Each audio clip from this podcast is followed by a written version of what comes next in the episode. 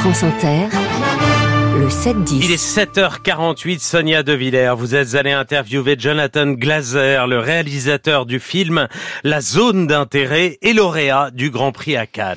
Les nazis qualifiaient Nicolas de zone d'intérêt le périmètre entourant le camp de concentration d'Auschwitz. Là se situait la ravissante maison du directeur Rudolf Heuss, de sa femme et de quatre enfants impeccablement peignés. Plongée chirurgicale dans le quotidien d'un bourreau hors du commun, bon père de famille qui mène une existence épanouie juste en face des fours crématoires. Un film radical, exigeant, qui va diviser, évidemment. Je vous l'ai pas dit souvent. Pour moi, on n'est pas loin du chef-d'œuvre. On vous écoute. Bonjour Jonathan Glazer. Bonjour. Euh, Rudolf Heuss, le vrai, a été condamné à mort après la guerre et avant d'être pendu, il a écrit son autobiographie. Est-ce que vous avez lu ce texte? Oui, je l'ai lu. Qu'est-ce qui vous a frappé dans cette lecture? I found it very hard to read J'ai trouvé ça très dur à lire um, because it was parce que um, c'était vraiment full of c'est uh, plein de, self-pity. de pitié pour soi-même. La déposition de Rudolf Heuss au procès de Nuremberg a été cruciale. Euh, il a reconnu le crime de masse, il a donné des détails. Est-ce que vous avez vu ces archives Yes, yes. Et qu'est-ce que vous y avez appris He, sur le personnage, sur lui? He responded to whoever was in charge. Il euh, réagissait à toute personne qui était au pouvoir. And at the time, the Et à l'époque, Le tribunal était responsable et c'était ses nouveaux maîtres. His voice was very distinctive, I remember. Sa voix était très particulière, je m'en souviens. Comment vous la décririez, sa voix? Falsetto, like. Vous savez, uh, comme un fausset, une voix d'autre contre. Mais je sais que he was ridiculed for his voice by some of his officers. certains de ses officiers en secret se moquaient de lui. It was an aspect of C'était uh, un- aspect de sa faiblesse, peut-être. which I think he was aware of. Il en était conscient, je pense. Vous avez voulu tourner dans la maison, la vraie maison de famille euh, des Heuss, le directeur du camp. Euh, elle a été habitée après la guerre, cette maison. Avez pu, vous avez pu entrer dedans? I've been into it many times. Moi, j'y suis allé à de nombreuses reprises. Um, yes, it was. Oui. occupied. Elle était soon after the war Occupée rapidement après la guerre, Uh, people needed somewhere to live. parce que les gens avaient besoin d'endroits où vivre. Vous avez reconstitué la maison quelques mètres euh, plus loin. Mais pourquoi avoir éprouvé les, les besoins, le besoin euh, de tourner sur les lieux d'un crime de masse? Because I felt that Parce que j'ai senti que je savais que mes premières uh, impulsions, quand je engaged suis allé à Auschwitz et que uh, je- j'ai pris cette décision de m'engager à faire un it- film sur Auschwitz, was about that place. That the était que important cet endroit était tellement important to me. pour uh, moi. And that I felt that I had to stage Et je sentais que. Tout ce que je devais faire, je devais le mettre en scène aussi près que possible de cet endroit. Je savais que le lieu impliquerait le paysage, la rivière, la situation de la maison près du camp. La proximité était tellement importante. Cette horreur de, de l'aspect domestique aussi proche du camp de la mort, je pouvais le voir là, sur place. Et j'ai senti le besoin d'être sur le même sol, de faire venir les acteurs à cet endroit. Mais c'est-à-dire que Auschwitz, c'est pas un musée, c'est pas un mémorial, c'est un lieu d'extermination. Et ça pose un problème moral de, de le transformer en décor de film, parce que c'est un lieu de mort.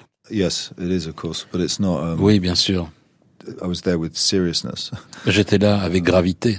So there is no way that the Auschwitz uh, En aucune façon, museum, le musée uh, d'Auschwitz, uh, les directeurs ne m'auraient laissé uh, do what we did faire there. ce qu'on a fait Had they là-bas. not- had they not understood, S'ils n'avaient pas uh, compris that our task was a serious que notre a tâche était faithful une, tâche responsible. sérieuse et de fidélité et responsable. Um, but there's a huge responsibility. Mais c'est une grande responsabilité. course, and I was mindful of it every Et je l'avais à l'esprit à chaque seconde. We weren't in the camp. we Nous were n'étions pas the camp. dans le camp, nous étions à côté du camp. Évidemment, c'est évidemment euh, ce qu'il y a de plus crucial dans le film, d'être autour du camp et jamais à l'intérieur. Edwige euh, Heuss, elle dit en rigolant, on m'appelle la reine d'Auschwitz. Pourquoi avoir filmé l'attachement viscéral de cette femme à sa maison? On regarde, on voit une uh, femme qui vit le, le meilleur moment de sa vie. Ça me disait tout ce que je devais savoir au sujet d'elle. Pour me concentrer sur sur ce qu'elle avait acquis, sa richesse, son paradis. Et la dissociation des crimes que son mari elle-même commettait pour pouvoir se le permettre. Et cela me semblait comme étant le microcosme le plus grotesque de de toute cette abomination de la Shoah. Et, donc, évidemment, de ce petit paradis domestique, on voit partout les cheminées du camp d'extermination. Vous avez aussi beaucoup travaillé sur le son. Il y a quelque chose qu'on ne peut pas transmettre au cinéma, c'est l'odeur. Est-ce que la famille Eus, les enfants, la femme, la grand-mère, est-ce qu'ils sentaient l'odeur des fours crématoires? Uh, il y a une scène du film où la fille polonaise, qui uh, faisait partie de la résistance euh, locale pour la l'armée du peuple, je l'ai rencontrée à l'âge de 90 ans parce qu'elle a vécu à peu près à deux kilomètres du camp. Um, Et elle dit que les gens de son village uh, s'évanouissaient dans les rues en raison de, de la puanteur. Uh, Et l'idée que la famille Huss ne sentait rien est tout simplement impossible. Um, le petit déjeuner, la toilette matinale, les chaussures qu'on cire, le, nez qu'on mouche, le chien qu'on sort, vous filmez les tâches domestiques euh, de cette famille au quotidien. Euh, Rudolf et Edwig, eux, ils sont comme nous? Oui, je pense um, qu'ils le sont. Ça ne fait pas de nous des nazis. Ça ne fait pas de nous des criminels de masse, mais les choses que leurs aspirations bourgeoises, ben, c'est pas étranger à qui que ce soit d'entre nous. Ce sont des moteurs qui sont très semblables. Donc j'ai mis l'accent sur ces moteurs, sur le fait de le voir lui rentrant à la maison, chez lui, rentrant du travail. On ne le voit pas au travail. Mais qui était-il à la maison pour sa femme, pour ses enfants? C'est un père et un époux. Et donc je pense que le fait que je mette l'accent là-dessus, c'est là où on voit la banalité. Hmm. En France, pour l'anniversaire de la libération des camps, la télévision publique va diffuser, rediffuser Shoah dans son intégralité, le documentaire Fleuve de Claude Lanzmann. Euh, Qu'est-ce que vous pensez du discours de Claude Lanzmann pendant des années sur l'impossibilité de représenter la Shoah et surtout sur l'impossibilité d'en faire une fiction? Je soutiens ce qu'il a dit et son travail. C'est un sommet euh, sur ce sujet. Mais je sens également que qu'il est trop dangereux de d'ossifier, de calcifier la Shoah comme événement unique, comme quelque chose de non représentable. Ça a été fait par des êtres humains. Je pense qu'il faut uh, continuer à chercher des façons de le représenter. Et vous, et vous avez revu la liste de Schindler parce que Claude Lanzmann avait trouvé ce film détestable, justement, en termes de représentation. Il l'avait trouvé scandaleux.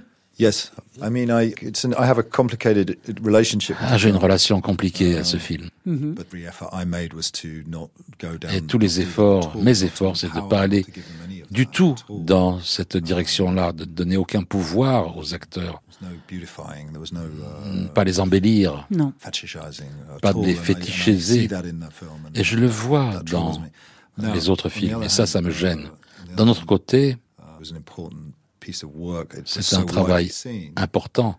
Ça a été tellement vu, tellement regardé ce film. C'est important parce que, en fait, il n'y a pas tellement de gens qui ont vu Shoah. L'image populaire des films de Spielberg était très très important pour le sujet lui-même. Donc, euh, c'est pas moi qui veux le condamner, mais je trouve que c'est un petit peu embêtant. Merci Jonathan Glazer. Merci beaucoup. Thank you very much. Et merci Sonia De Villers, merci à Michel Zlotowski pour la traduction. Jonathan Glazer est aussi à écouter ce soir dans l'émission Grand Canal sur Inter à 20h. Son film La zone d'intérêt sort demain au cinéma et c'est un film inter par ailleurs. Je rappelle, vous l'avez dit Sonia, que le chef-d'œuvre de Claude Lanzmann, Shoah, est diffusé ce soir à partir de 21h10 sur France 2.